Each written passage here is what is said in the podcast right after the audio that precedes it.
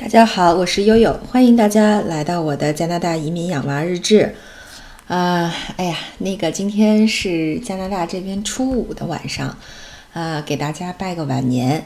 呃，也不知道我的这个听友里面有没有武汉的朋友，呃，如果有的话，要特别把呃新年的祝福和平安的祝福送给你们。嗯。对加拿大这边，其实今天就想聊聊关于这个这个新型冠状病毒肺炎的这个这个这个相关的疫情。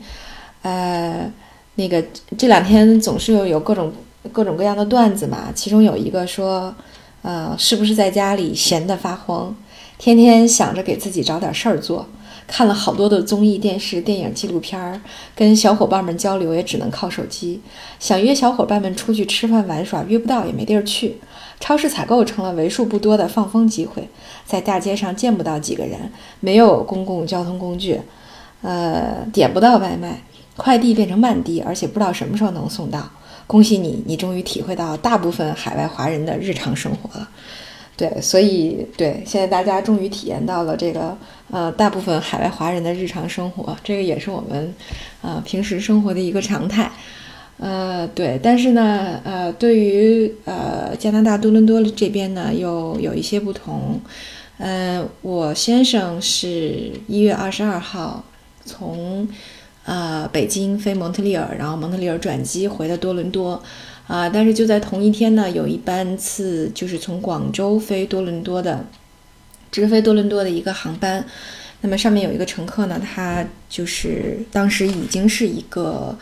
呃，新型冠状病毒这个这个发病的状态了，已经在发烧了。然后他第二天呃在家拨打了九幺幺，呃，然后就到医院之后，很快就确诊了这个新型冠状病毒，也成为了这个加拿大的第一例感染者。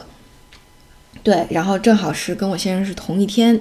然后我们算了一下时间哈，呃，那个一方面我先生的航班比他早到了十五分钟，一方面因为他先到蒙特利尔，然后从蒙特利尔再转多伦多，所以他走的是国内通道，而且他特别有意思，这次没有行李配额，他也没有带行李，所以就拎了个随身的小包，他就直接出来了，也没有在机场做过多的停留。后来我们判定说啊，那基本上这种呃能够交叉的概率应该非常低了，就基本上不可能遇到这个人。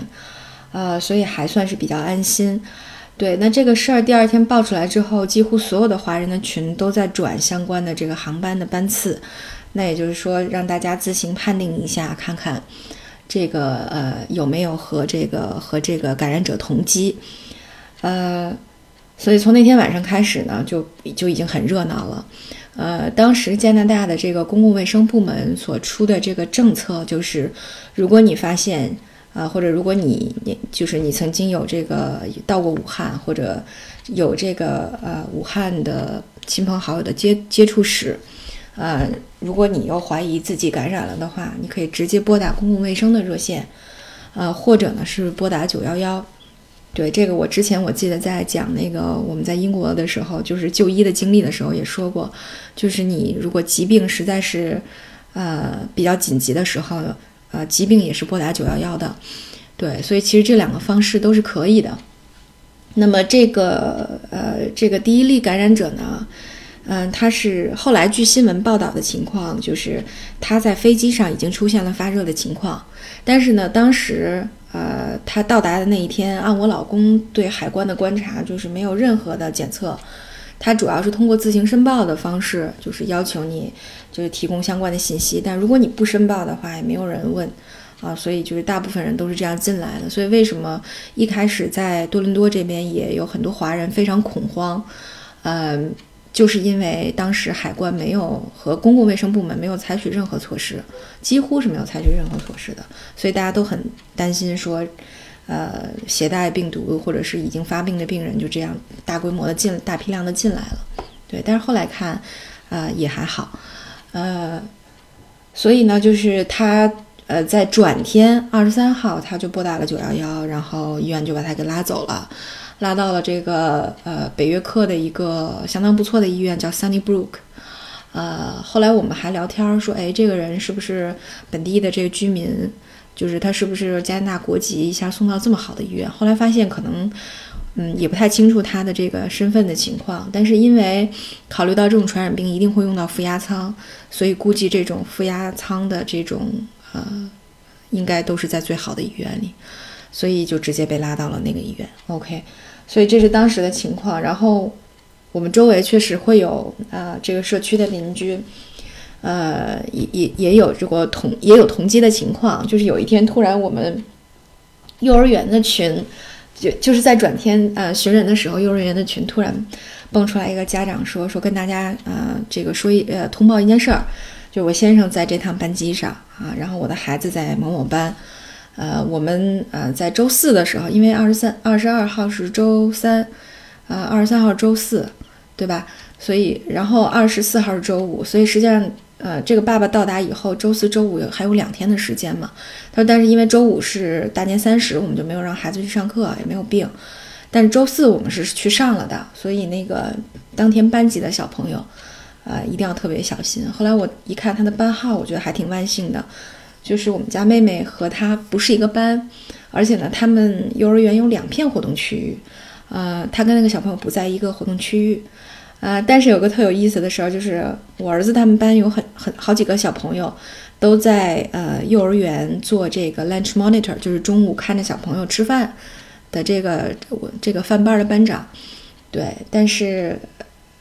就是所以其其实我儿子虽然说和他们挺远的，但实际上他们班可能有几个呃同学跟这个幺幺八的小朋友是有接触的，所以呃整个整个的这个家长群就炸锅了。然后你就会发现，没有几天，这个流言四起，啊，那个因为因为这家人呢，从呃他们发现他们同机以后，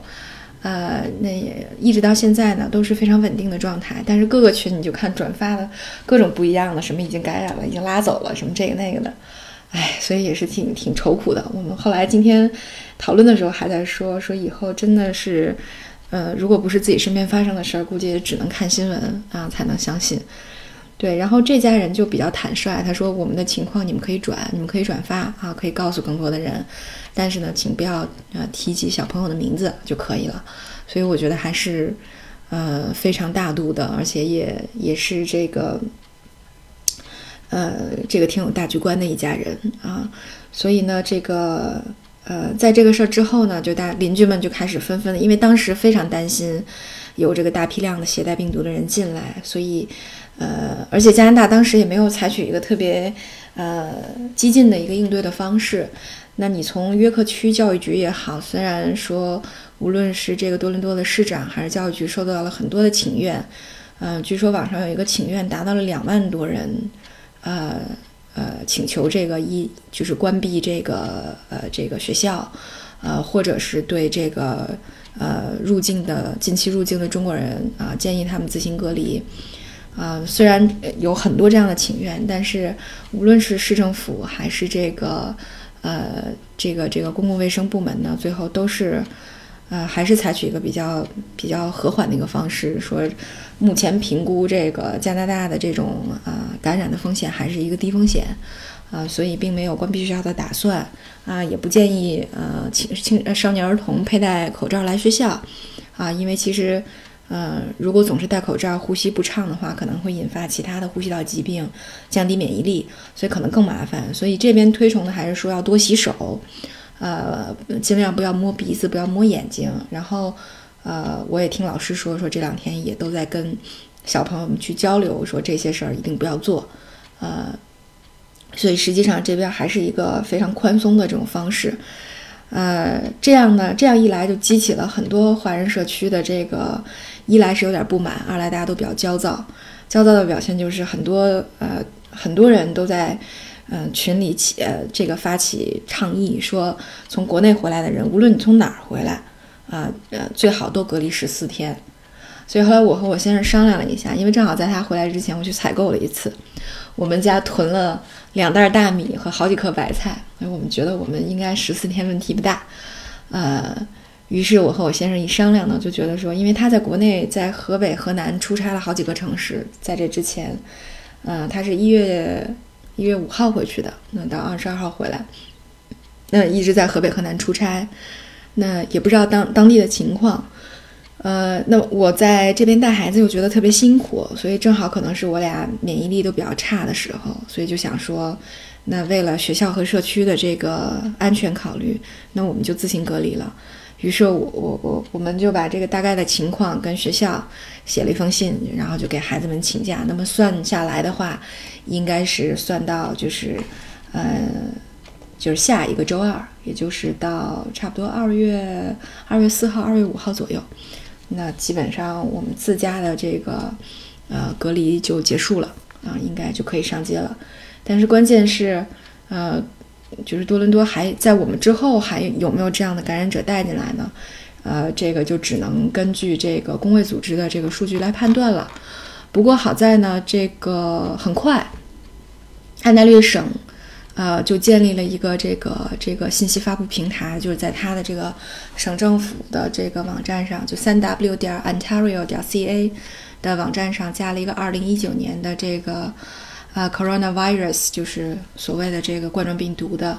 呃，一个披露信息的网站。那么你在上面每天上午十点半的时候，呃，它会公布今天的这个确诊的感染者数据和疑似观察的病例。你看我现在啊，我现在是一月二十九号，呃，晚上的十一点十六分。那么今天上午的十点半也已经更新了今天的数据。那么是 confirmed cases，就是已经确认的感染者是两例。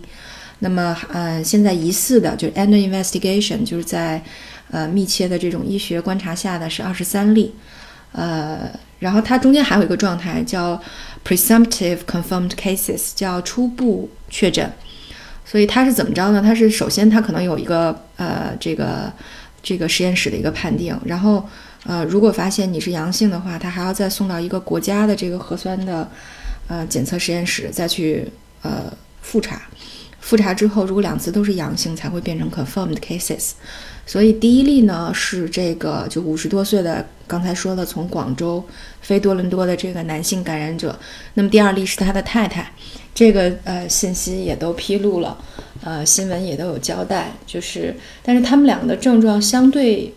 呃据说是相对较轻，因为从呃新闻媒体给出的这个呃披露情况来看，说第一例已经。呃，可以这个，呃，应该很快就能够达到出院的标准。那么第二例，呃，也是没有非常这个严重的这种呃相关的症状出现，所以一直是在家隔离的状态，他并没有到医院去就诊救治，呃，没有达到这个救治的状态。所以实际上，即使确认了，呃，也是呃，也也是一个相对来说还比较乐观的一个情况。那么剩下的二十三例呢？呃，之前是新闻媒体说，工卫部门呢联系了这个人，就这这这两口子，呃，这个两米范围内，就是呃整个这个半径两米范围内的，呃全部的乘客大概是不到三十个人，呃，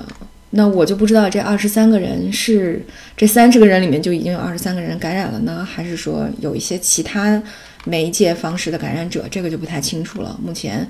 呃，我这边还没有看到特别详细的，就比如说像啊天津这种啊，大概什么他都去过哪，是什么方式感染的，目前还没有这么透明的信息出来。呃，对，然后除此之外呢，他还会告诉你说这个东西是怎么确诊的，是通过实验室来确诊的。那么呃，安大略省这边有什么样的准备啊？是会有什么样的症状？那如何来保护你自己？如何保护自己的时候，他首先提到的是一定要经常洗手。第二个就是说，呃，和这个离呃这个病人要稍微保持距离，呃，呃，第三个呢，就是看看你的这个咳嗽和这个喷嚏的症状，呃，是不是一个正常，比如流感啊，就是以前有没有体验过的这种症状，呃，那么另外呢，呃，他也提出了这种几种高危的情况啊，一个就是说，呃，接触过活禽的，接触过野生动物的。啊，对吧？所以这些他也有列，就因为他也不敢说，呃，这个，呃，完全这个就就说只是通过接触的方式哈，嗯，所以呢，而且他后面还有一个，就比如说你在这个旅行之后，如果你觉得有问题的时候，啊，那么你应该怎么办？嗯，比如说你应该这个不能自己去就诊，一定要在家拨打公共卫生或者九幺幺的热线。那像呃，前两天呢，就是我儿子和他们班同学这个聊天的时候，他们班有两个小孩儿啊，住在我们家附近，大概三公里左右的位置，然后就说说大概晚上七点多的时候，呃，就是他们那个社区来了四辆救护车接走了一个人，基本上就是呃类似这样的情况。呃，前两天的谣言呢也比较多，啊，比如说，呃，这个我们我们这个万锦市有个非常大的，呃，商就是购物中心，然后其中有一家珠宝店哈，去年春节的时候被抢了，这个叫六福珠宝嘛，呃，对，然后今年呢，就说他有一个这个柜姐，啊，也是这个疑似病例，呃，就在大家就是还没有确认说到底是不是的时候。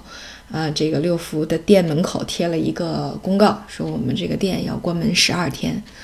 所以大家啊也心照不宣，基本上判定说，看这个意思，那不这不就是隔离的这个这个时间时间段嘛，对吧？所以基本上也也是这么个情况，所以大家这个后后来还有一些呃这个留言说，比如说我们在某一个那个这个。大统华突然有一个人晕倒在地上了，然后也是，呃，全副武装的这种，呃，穿着这个隔离衣的，呃，公共卫生人员给拉走的。所以现在有好多留言也不好说是不是真实的，因为它并没有像国内披露的那么详细，呃，但是呢，因为其实总体人数还是比较少，包括今天加拿大像美国、英国一样也公布了。呃，这个它取消了和这个呃国内的直飞的一切的航班，所以实际上我们觉得，嗯，总体来讲，呃，应该还好，对。但是呢，确实也出现了这个口罩疯抢的情况。就在我开始录音之前啊，大概一分钟的时候，拿手机看一眼，突然发现我一个好朋友说，他说，嗯，呃。这个这个，我看看啊，他说帮忙买一百八十个成人 N95 头戴式和六十个儿童 N95 头戴式口罩，越快越好，钱直接转，选最快的发货渠道。然后我我问他，我说你是让我买吗？他说对。然后我说加拿大都脱销了，您知道吗？现在连工业喷漆用的都买不到了，因为大概在昨天的时候就有工人在网上吐槽说，大家能不能不要抢购。这个工业的那个 N95，说我们工人喷漆都已经买不到工业的 N95 了，因为一开始大家先是在药店买口罩，后来买不到以后呢，就突然发现建材市场还有 N95，就是那种，呃呃，这个这个呃环环保的那种口罩，就喷漆啊，工业用的，然后大家就开始买工业用 N95，然后我先生当时也是一回国就先去那个呃建材市场买。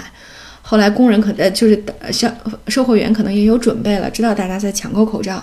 就说说实际上工业级是没有用的，因为它不防溅嘛，对吧？然后后来就说说，哎，我给你推荐一个加拿大最大的劳保用品网站，你到上面去订。所以当天晚上我们在这个加拿大的一个劳保用品网站，什么卖口罩、卖靴子，啊，就是卖手套什么，就类似这种地方。呃，订了一百个，但是呢，显示的是二月三号才会到。但是从这两天的情况来看，我每天都在看我的那个订单有没有被取消，因为很多人买口罩的订单都被取消了。后来也是听说说，因为整个呃国家统一调配嘛，他把这个现在现现在库存的，无论你是沃尔玛的还是哪儿的也好，就这种医用的 N95 全都先这个这个暂停销售了。所以他可能也是为了预备后面会出现有可能会出现的这个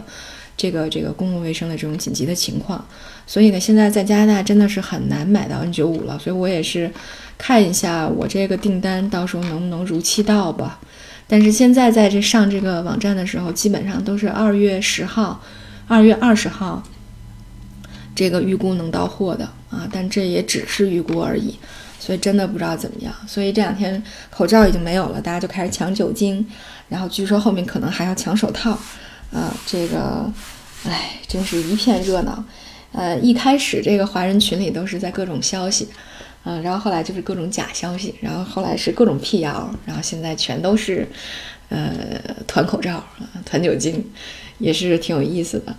呃，后来呢，呃，这两天这个教育局也跟我们一直在给给家长一直在发信哈，呃，就是包括这个学生需要什么样的呃这种心理或者是这个家庭的援助啊，都可以联系学校。那像我们的情况，我们就觉得，呃，就比较比较担心说，呃，一一方面是我们自己嘛，一方面就是也不知道外面是个什么情况，所以呢，我们就给小朋友请了两周假，到下周二，啊，这样我们自己的隔离基本上就结束了，啊，所以呢，就天天在家带娃，天天在家带娃，哎，也是累的不行。这个关键带娃你还不能带娃出去玩，你只能在家玩，所以我们就已经把所有的书都读完了，然后把能画的画、能涂的颜色也都涂完了。然后昨天晚上又把各种棋，什么飞行棋、象棋又玩了一遍，最后实在没办法了，然后就开始，那个爸爸就开了个盘口赌大小，然后弄着两个孩子赌大小，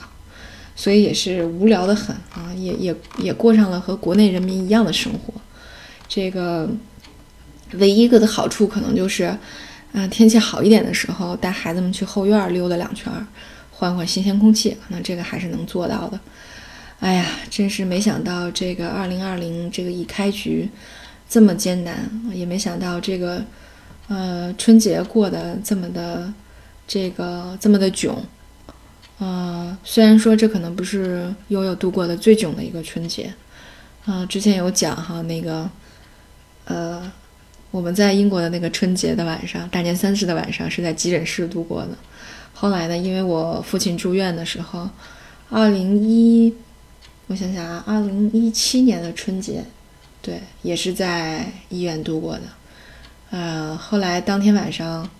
那个我十一点多的时候去给我爸我妈到病房里去送饺子，我记得。然后呢，就在三零幺医院，就解放军总医院空旷的那个呃地库，就车库里面，他一般我一般是把车停到车库，然后有有有电梯能够直接到病房。所以当天晚上车库空荡荡，一辆车都没有，特别 happy。平常三零幺的车库根本停不进去，那个那天晚上一辆车都没有，停在那儿了。然后送了饺子，特别开心，出来说：“哎，我能不能在十二点之前，呃，赶回家去哈？”然后我就从那个空荡荡的车库，那个往外开，结果没想到，就是在这种平时车这么多都没有犯过事儿的地方，我就把我的车蹭在了那个拐弯的那个墙上。蹭了好长的一道领子，哎，后来花了好多银子去修那个车门，因为都都都给挤扁了。也是，后来想想，哎呀，这这真是这越到这个年关哈，越是关，没关系，相信大家这个众志成城啊，世界人民 团结一心，总有一天这个新型冠状病毒这个呃关口一定会过去的。啊，也希望大家都能在家消停待着。啊，多喝水，多洗手，多吃点橙子，补充维生素 C。啊，有点什么事儿的时候，大家到网上聊聊天儿，啊，听听音频，互相解解闷儿吧。好，那今天就到这里，感谢大家的关注，我是悠悠。